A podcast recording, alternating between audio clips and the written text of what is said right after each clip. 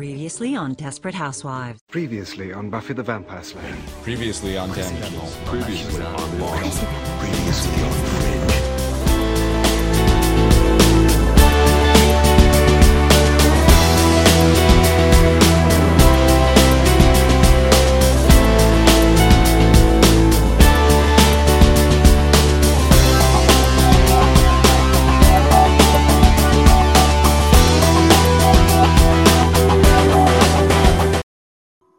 Alors justement, nous recevons euh, Ninon Davis. Ninon Davis, euh, bonjour.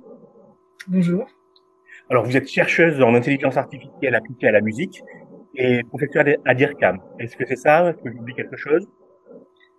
Euh, alors c'est ça, je suis juste doctorante en revanche, je suis encore en thèse. D'accord, merci. L'IRCAM, est-ce que vous pouvez me, me- me rappeler c'est quoi exactement?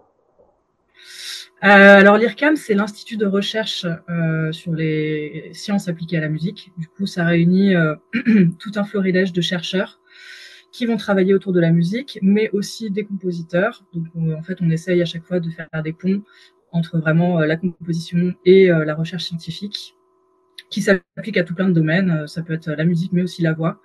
Et du coup, c'est une grosse institution euh, vraiment de recherche appliquée à la musique. D'accord. Du coup, ça veut dire que vous êtes musicienne, c'est bien ça? Alors, euh, moi, je, je suis musicienne, euh, en effet, mais après, euh, tous les chercheurs ne sont pas musiciens. Mais, euh, mais oui, généralement, euh, les chercheurs qui travaillent à l'IRCAM bah, ont un fort intérêt pour la musique et, de fait, sont généralement musiciens. D'accord. J'ai vu sur votre site euh, internet que vous donniez des concerts, c'est bien ça? Euh, ça m'arrive, oui, ça m'arrive de jouer. Et c'est en lien avec l'intelligence artificielle ou c'est vraiment une activité de musicienne à part entière? Euh, c'est plutôt une activité de musicienne, mais cela dit, dans l'équipe, euh, donc moi je fais partie d'un groupe qui s'appelle Acids, qui est un sous-groupe d'une équipe de l'IRCAM. On essaye de plus en plus euh, d'organiser des événements où vraiment on met en valeur l'intelligence artificielle.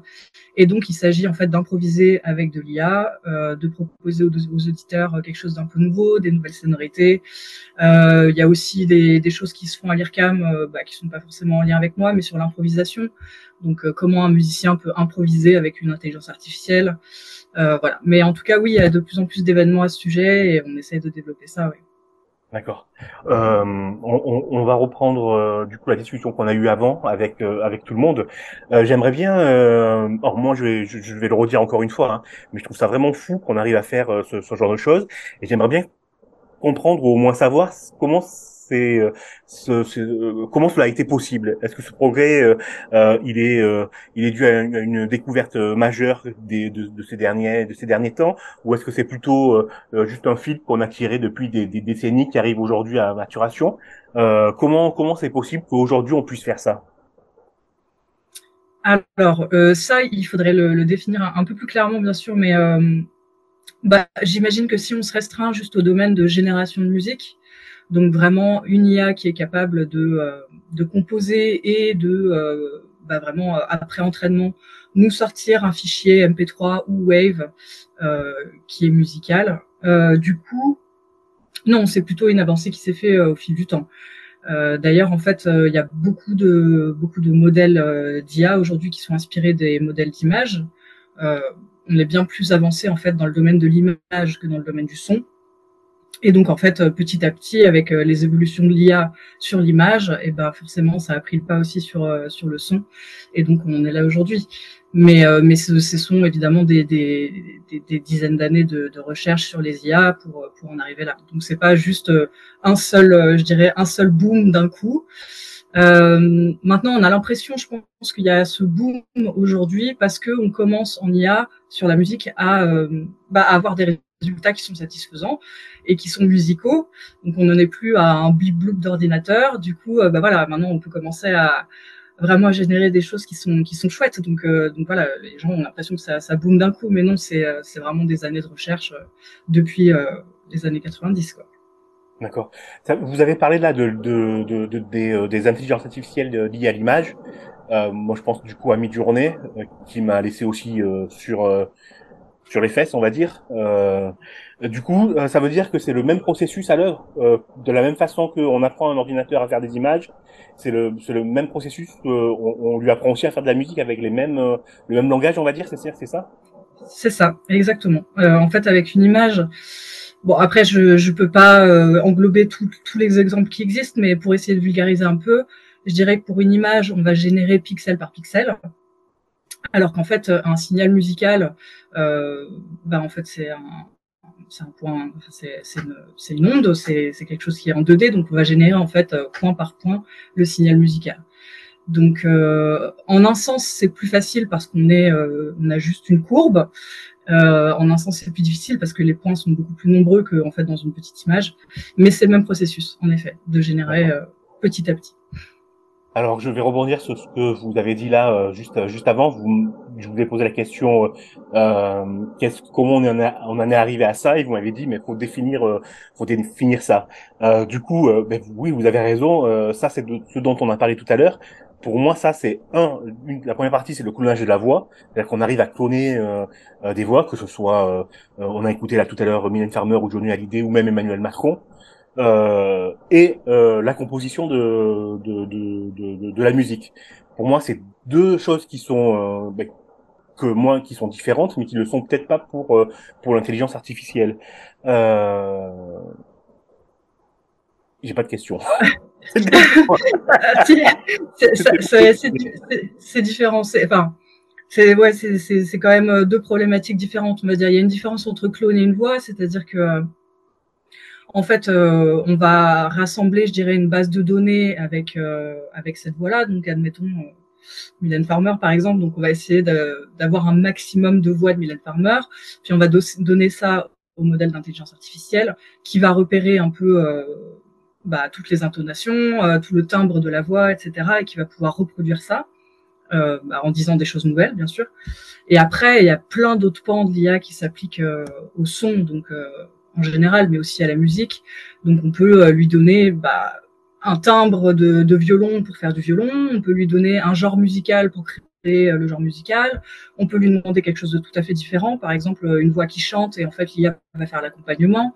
Euh, Aujourd'hui, il y a des choses aussi qui se font très bien sur euh, tout ce qui est mixage et mastering, donc tout ce qui est post euh, post processing en fait de la musique, euh, pour éviter aux musiciens d'avoir à faire tout ça. Après, hop, l'IA, elle fait le mixage, elle fait le mastering et et la chanson est, super. Enfin voilà, il y a plein de pans tout à fait différents, même des nouveaux des nouvelles sortes de, compositions en fait. Aujourd'hui, on peut très bien imaginer que qu'on a des nouvelles manières de composer grâce aux IA qui sont bah voilà, qui sont pensés différemment que les instruments classiques euh, qu'on a aujourd'hui. Quoi. Alors là, j'ai une question. Euh, je vais vous demander. Euh, euh, euh accrochez-vous. accrochez-vous bien. faites simple, parce que je pense que c'est une question impossible à répondre. mais c'est une question qui moi m'obsède quand j'ai quand j'ai découvert ce, ce genre de genre de, composition et, et l'intelligence artificielle dans la musique. C'est comment est-ce qu'on apprend à une machine à composer Et est-ce qu'on peut dire on apprend une machine à, à, à composer? Comment comment vraiment ça, ça, fonctionne? Est-ce que est-ce qu'il y a une réponse euh, euh, simple ou, euh, ou pour vulgariser un petit peu le processus? Euh, oui, bah oui, il y a des il y a des réponses simples. Après, euh, encore une fois, je peux pas traiter euh, toute la globalité de la composition parce que la composition, encore une fois, c'est assez large. Mais en fait, Déjà pour la composition pure, je dirais, il n'y a pas forcément besoin d'une IA. Il suffit de donner à un ordinateur les règles de composition de base du solfège, euh, de mettre, euh, voilà, de mettre euh, quelques, quelques, quelques directions et il est censé euh, être capable de le faire. Maintenant, on peut aussi aujourd'hui faire des choses qui sont un peu plus, comment dirais-je, un peu plus poussées. Par exemple, demander à un, à un ordinateur de composer entre guillemets à la Chopin à la bac ou ce genre de choses, où là vraiment il va pouvoir nous générer quelque chose qui est vraiment très similaire avec toutes les compositions de Chopin ou de Bach, euh, mais euh, qui est euh, nouvelle. Et le principe, euh, c'est ce que j'ai un peu mentionné tout à l'heure, c'est vraiment on va essayer de, regrouper une base de données qui va être, on va essayer de, faire en sorte qu'elle soit cohérente, c'est-à-dire qu'il y ait les mêmes principes de, propriété, donc par exemple à la Chopin, donc on va rassembler tout un corpus de Chopin. On va donner ça euh, à l'intelligence artificielle qui va en fait en tirer, en, retirer les, propriétés et qui va en apprendre les propriétés et qui va pouvoir ensuite derrière recracher en euh, suivant les propriétés qu'il a apprises euh, des nouvelles choses. Je ne sais pas si j'étais euh, très très clair, mais vraiment le principe c'est d'apprendre l'aspect général, d'en de, d'en sortir vraiment une, une propriété. Donc c'est comme c'est comme de la génération d'images. Si on essaie de générer un chat, euh, on, va, on va apprendre à l'ordinateur, bon, bah, un chat, il a des moustaches, euh, il a deux oreilles, euh, il a telle texture de poil, et puis il a telle forme, il a une queue, enfin voilà, et donc l'IA va apprendre tout ça, puis elle va repêcher un beau chat. En fait, c'est pareil avec le son. Donc le Chopin, il va jouer plutôt avec telle note et telle note, tels enchaînements, il va avoir tendance à jouer dans telle clé, etc. Et donc après, l'ordi va juste voilà, réussir à générer tout ça. Et en fait, pour rentrer un tout petit peu plus dans le détail, il y a une architecture qui est assez classique et qui est plutôt simple à comprendre, où c'est vraiment euh, une question de d'encodeur et de décodeur. Donc en fait, on va encoder les données dans un espèce d'espace qui va rassembler toutes ces propriétés, et puis ensuite on va redécoder de, en sortie, et ça va nous, nous donner en fait une nouvelle chose qui n'existait pas avant, mais qui possède en effet toutes les propriétés qu'on voulait. D'accord. Donc ça veut dire que euh, aujourd'hui un artiste, euh, que ce soit euh, un artiste connu ou, ou quelqu'un de débutant, peut pourra sans avoir aucune notion de, de solfège ou de musique, composer sa propre musique selon selon les, les critères qu'il veut pour sa chanson. C'est bien ça, sans aucun souci. Alors après, il faut savoir coder l'IA, donc il faut quand même avoir des solides connaissances, je dirais, mais théoriquement oui. théoriquement s'il y a un modèle qui sort euh, et qui convient à cet artiste, admettons que l'artiste, euh, je sais pas, euh, est fan est fan d'un genre en particulier, bah en effet, l'IA pourra lui, lui, composer quelque chose. Après, je sais qu'il y a beaucoup de travail en ce moment qui est fait sur, bah, il y a eu toute cette tendance de taper un texte, générer une image. Et bah, aujourd'hui, la grande tendance, c'est taper un texte et générer du son. Mmh. Donc, euh, il est possible aussi de taper un texte, de dire euh, je veux une loupe euh, de samba avec la voix, une voix féminine qui chante en arménien. Et puis, bah, en fait, on a une loupe de samba avec, avec en effet une voix féminine qui, qui chante en arménien. Donc, c'est quand même assez impressionnant. Donc, oui, on peut le faire. Ouais. C'est un peu le principe de Suno, c'est l'intelligence artificielle dont, on parlera juste après, euh, où, où, où, je ferai écouter quelques quelques textes écrits comme ça à la volée et, et le, le, programme euh, a, a, créé une, une, une, musique et chante le, le texte qu'on lui a donné quoi. C'est assez fou comme euh, comme euh, comme euh, comme résultat. Alors j'ai une autre question un, peu un peu un peu bizarre. Est-ce que ça veut dire que aussi on va pouvoir avoir des artistes complètement virtuels, euh, pilotés par des par des majors de la musique, euh, qui se qui nous, qui nous abreuveront de, de, musique toute faite entre guillemets. Bah, je pense qu'il y a en fait il y a, il y a, plein de problèmes qui se posent avec avec tout ça.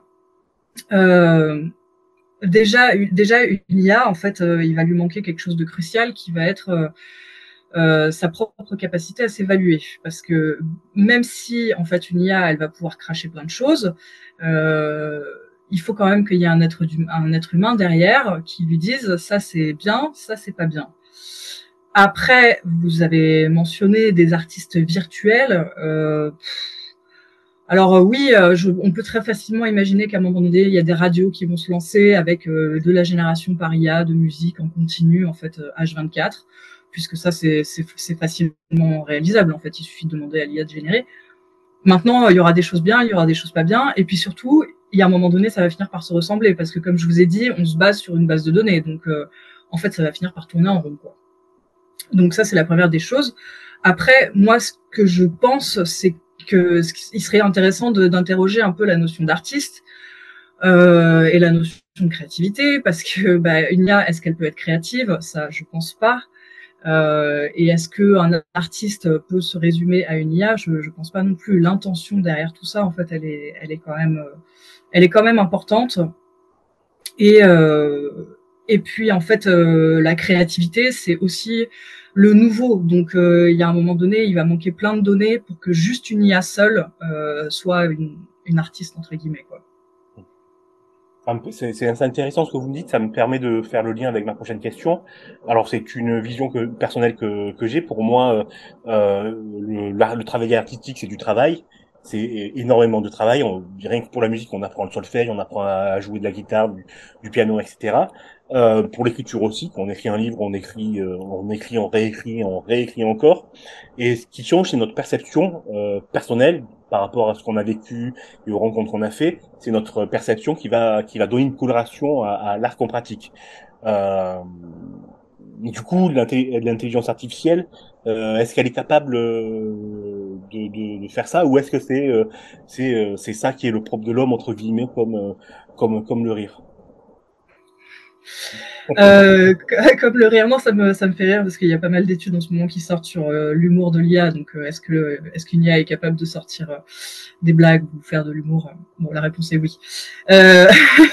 ok. Mais du c'est la prochaine, la prochaine étape alors. On va avoir des comiques virtuels, super. Voilà, mais non, mais pour revenir à la question, en fait, c'est aussi un sujet de un sujet de mon travail parce que en fait, grosso modo, aujourd'hui dans l'IA, comme c'est un outil qui est plus ou moins nouveau, comme tous les outils plus ou moins nouveaux, il va se développer des comportements de la société par rapport à cet outil. Et donc, comment est-ce qu'on va utiliser euh, bah, cette, nouvelle, ce nouvel artefact sociétal, on va dire ça comme ça. Euh, on voit déjà euh, que par exemple ChatGPT est en train de prendre une place mais monstrueuse dans notre vie quotidienne, ou en tout cas dans la vie quotidienne des plus jeunes qui a presque remplacé Google en fait. Euh, ChatGPT est devenu euh, l'oracle ultime. Bon, et ben les IA, je pense que ça va être euh, de plus en plus le cas. Et quand on regarde les IA créatives, il y a grosso modo deux chemins qui, se, qui sont en train de se former. Euh, le premier chemin, ça va être une IA qui fait, je dirais, une IA indépendante, c'est-à-dire une sorte de bouton rouge sur lequel on appuie et qui va créer, donc avec très peu contrôle en fait. Euh, c'est un peu le principe de euh, ces IA où on tape, euh, où on tape ce qu'on veut et puis paf, elle le crache. Et puis en fait, il y a le deuxième chemin qui est, je trouve, bien plus créatif, qui va être d'utiliser l'IA comme un instrument. Donc dans le cadre de la, musique, mais même dans le cadre de, n'importe quoi, de, la peinture ou de je sais pas quoi, vraiment comme comme un instrument. Mais le problème de ce chemin-là, c'est que bah, dans ce cas-là, il faut apprendre à gérer l'IA. Il faut apprendre à, lui incorporer des, des fonctions, à lui incorporer du contrôle. Et, euh, et en fait, dans ce chemin-là, ce qui est intéressant, c'est qu'il va y avoir une sorte de co-créativité entre l'artiste et l'intelligence artificielle. Alors que le tout premier chemin dont je vous ai parlé, qui est ce, cette espèce de, de, bouton, et euh, ça fait une black, enfin une, black box, une boîte noire en fait. On ne sait pas ce qui se passe dans l'IA, puis elle nous, elle nous sort quelque chose, mais on n'a aucun contrôle dessus. Bah ça, je trouve que c'est moins intéressant. Malheureusement, c'est ce qui se développe le plus parce que c'est ce qui fait le buzz. Euh, mais je pense que la, la recherche, en fait, euh, gagnerait à s'attacher à, à vraiment à la seconde partie sur une IA qui serait un peu plus, un peu plus intelligemment développée, je dirais, euh, ou vraiment qui mettrait l'être humain au centre de la création et qui, euh, qui permettrait juste, en fait, l'IA serait une sorte de vraiment juste au-dessus, au, au juste pour aider. Donc, ce serait vraiment un, oui, un, un qui ferait partie du processus de création, mais qui serait pas euh, le processus entier de création. En fait, on aurait vraiment une, un dialogue entre l'être humain et l'IA. D'accord. Voilà. En gros, il y a, y a, une voix qui est la voix commerciale et une autre voix qui est la voix euh, créative. C'est ça, grosso modo, si je peux schématiser. C'est exactement ça. Je voulais pas, je voulais pas mettre euh, les mots dessus, mais c'est exactement ça. Bon, malheureusement, euh, la voie commerciale a tendance à prendre le pas, évidemment, puisque euh, bah, puisque c'est généralement la voie qui est adoptée par, les, par les par les leaders et les, et les grosses boîtes, quoi. Mais en tout cas, à l'IRCAM, nous, on essaye de, de s'attacher sur la voie plus créative et on essaye de proposer aux gens bah voilà des instruments avec euh, lesquels on peut jouer et, euh, et, qui de fait on doit les, on doit les apprendre. Donc en fait, y a, pour répondre à votre question initiale, l'être humain insuffle forcément sa perception puisque en fait on, on joue avec. C'est pas simplement quelque chose qui, qui est présenté comme ça. Très bien. Et ça, ça, moi, ça, ça fait écho justement aussi dans, dans Mid-Journée. J'ai beaucoup utilisé Mid-Journée euh, parce que j'ai trouvé ça euh, bah, fou, comme, comme, comme, comme la musique, quoi. Et effectivement, au bout d'un moment, euh, ben, on tourne en rond, quoi. C'est toujours le même genre, euh, même genre d'image. Euh, pour avoir vraiment ce qu'on veut, faut, faut vraiment comprendre comment ça, ça, ça, ça fonctionne, etc. Et de base, c'est toujours, on, revient aux mêmes images à chaque 4 On revient à, ce que vous disiez à cette question et, et, à une, et à une précédente. Euh, au niveau des problématiques, donc vous avez dit euh, ben, le, le, le, danger s'est retourné en rond. Est-ce que vous, vous avez identifié euh, dans, dans votre travail une autre problématique? Oh, il y en a plein. Euh, il y en a plein. Malheureusement, je ne vais pas pouvoir répondre à toutes les problématiques. Euh, je pense qu'il y a des gros problèmes au niveau des droits. Alors moi, j'y connais absolument rien en droit, mais euh, mais je sais que à un moment donné, il va falloir se poser la question du droit d'auteur, de la propriété intellectuelle, euh, parce que euh, quid du NIA qu'on entraîne sur des données qui sont pas les nôtres, euh, mais euh, derrière on génère quelque chose, ou alors nous-mêmes on a construit l'IA, à qui appartient en fait le résultat? Je pourrais pas répondre. Euh, quid des IA qu'on entraîne sur des données, des masses de données qui appartiennent à plein de gens différents pour finalement générer quelque chose de totalement de différent? Je ne sais pas répondre non plus. Enfin voilà, il va y avoir une, une question de propriété intellectuelle qui va se poser, ça c'est sûr et certain. Euh, le problème de tourner en rond, c'est aussi quelque chose qui va, qui va être problématique d'après moi et qui va prendre, enfin, cette problématique risque de prendre de plus en plus de place parce que le principe d'une IA, c'est qu'elle va chercher à, comment dire, à, à, normaliser. Donc, en fait, elle va essayer, elle va toujours cracher une moyenne. Donc, on n'aura jamais quelque chose de, euh, comment dirais-je, qui sort de l'ordinaire avec une IA. Donc, où est-ce que où est-ce que va la créativité là-dedans Si on peut pas euh, si on peut pas sortir de cette espèce de masse, bon, ça ça, ça va finir par poser problème. Je pense aussi qu'il va y avoir euh, des problèmes liés à la créativité, parce qu'en fait, plus les outils euh, de mécanismes vont prendre de la place, ben moins il va y avoir de, de, de créativité. Et, et, je dirais même dans un scénario un peu catastrophe en fait les artistes vont finir par taper des commandes pour demander aux IA de générer, et puis l'IA va générer. Donc finalement, on aura renversé euh, tout, tout, le problème, c'est-à-dire que l'humain va être astreint à taper euh, des choses à l'ordinateur, et c'est l'ordinateur qui va générer euh, la partie fun. Donc, donc on va arriver au problème inverse de ce qu'on voulait, c'est-à-dire juste bah, une IA qui pourrait nous aider à créer. En fait, ce sera l'IA qui va créer et l'être humain qui va être derrière à taper des prompts. Euh, je veux dire, je sais pas combien de temps vous avez passé sur mid-journée à taper des prompts pour générer quelque chose, mais peut-être finalement que ça aurait été plus simple de prendre un crayon, un papier et de le faire. Enfin, je, je, je sais pas, c'est vraiment une exagération, mais, euh, mais j'ai peur qu'on tende à ça en fait. Hmm. Voilà. Non, sur ça, je vous plus J'ai passé beaucoup, beaucoup trop de temps sur sur mid-journée, je le confesse. Euh, J'ai deux dernières questions. Euh, la première question, euh, est-ce que vous voulez aborder un sujet qu'on n'a pas abordé pendant cette interview et qui vous semble important euh, d'aborder? Euh, non, il y a peut-être une question qui se poserait euh, que vous n'avez pas abordée, qui concernerait, enfin moi qui me tient à cœur, qui se concernerait l'environnement, euh, parce que je pense que ce qu'on oublie un peu dans tout ça, c'est euh, le coût environnemental de euh, toutes ces grosses IA qu'on entraîne et euh, et puis on est très content du résultat. Mais finalement, est-ce qu'on a vraiment besoin de tout ça euh, Moi, j'ai une collègue à l'IRCAM qui travaille précisément sur ça, l'impact énergétique de de l'entraînement des modèles et de l'inférence des modèles bah, sur les modèles d'IA appliqués à la musique. Et c'est vrai que son travail, même si c'est pas mon domaine, est très intéressant, mais on oublie souvent en fait que que voilà les gros groupes qui qui balancent comme ça ces énormes modèles voilà, mid-journée, ChatGPT, tout ça, c'est des, trucs énormes. Euh, bah, en fait, à entraîner, c'est un coût énergétique qui est monstrueux, que personne euh, ne fait vraiment très très attention à tout ça, et qui serait peut-être temps bah, de réfléchir à peut-être des modèles qui seraient plus intelligemment euh, codés, on va dire, ou qui, qui, seraient peut-être moins moins énergivores. Voilà. Ah oui, d'accord. Très très intéressant. J'avais pas du tout pensé à cette à cet aspect-là de cet aspect-là euh, des choses, à l'aspect écologique de combien ça coûte exactement. Oui, très bien. Merci. Du coup, j'ai une dernière question. Euh, alors, euh, ça n'a aucun rapport avec ce dont on a parlé. Euh, c'est est-ce que vous pouvez nous conseiller un livre ou un film qui vous, a qui vous a marqué euh, et qui vous semble euh, intéressant de faire connaître, que c'est un rapport ou pas avec l'intelligence artificielle?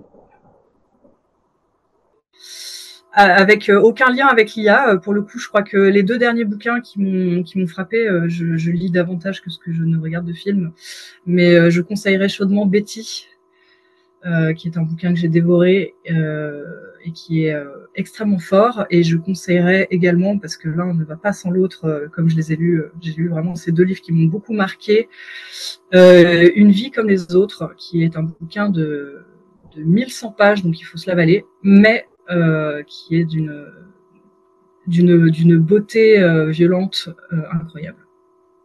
Betty, c'est de Tiffany McDaniel, c'est ça? C'est ça, c'est ça. Et euh, le deuxième, c'est de... Donc euh, oui, une vie comme les autres, c'est euh, Anya Yanagi Hara. J'espère que je prononce que je prononce bien. Anya, ça s'écrit H-A-N-Y-A. Euh, et on mettra de toute façon le lien euh, correct sur euh, sur sur les réseaux, sur le site sur le site internet. Merci beaucoup d'avoir pris le temps, euh, Ninon David, de nous, de nous répondre. Merci vraiment. Merci à vous. Et ben, je vous dis à bientôt. Merci. Previously on Desperate Housewives. Previously on Buffy the Vampire Slayer. Previously on Damage. Previously on Lost. Previously on Fringe.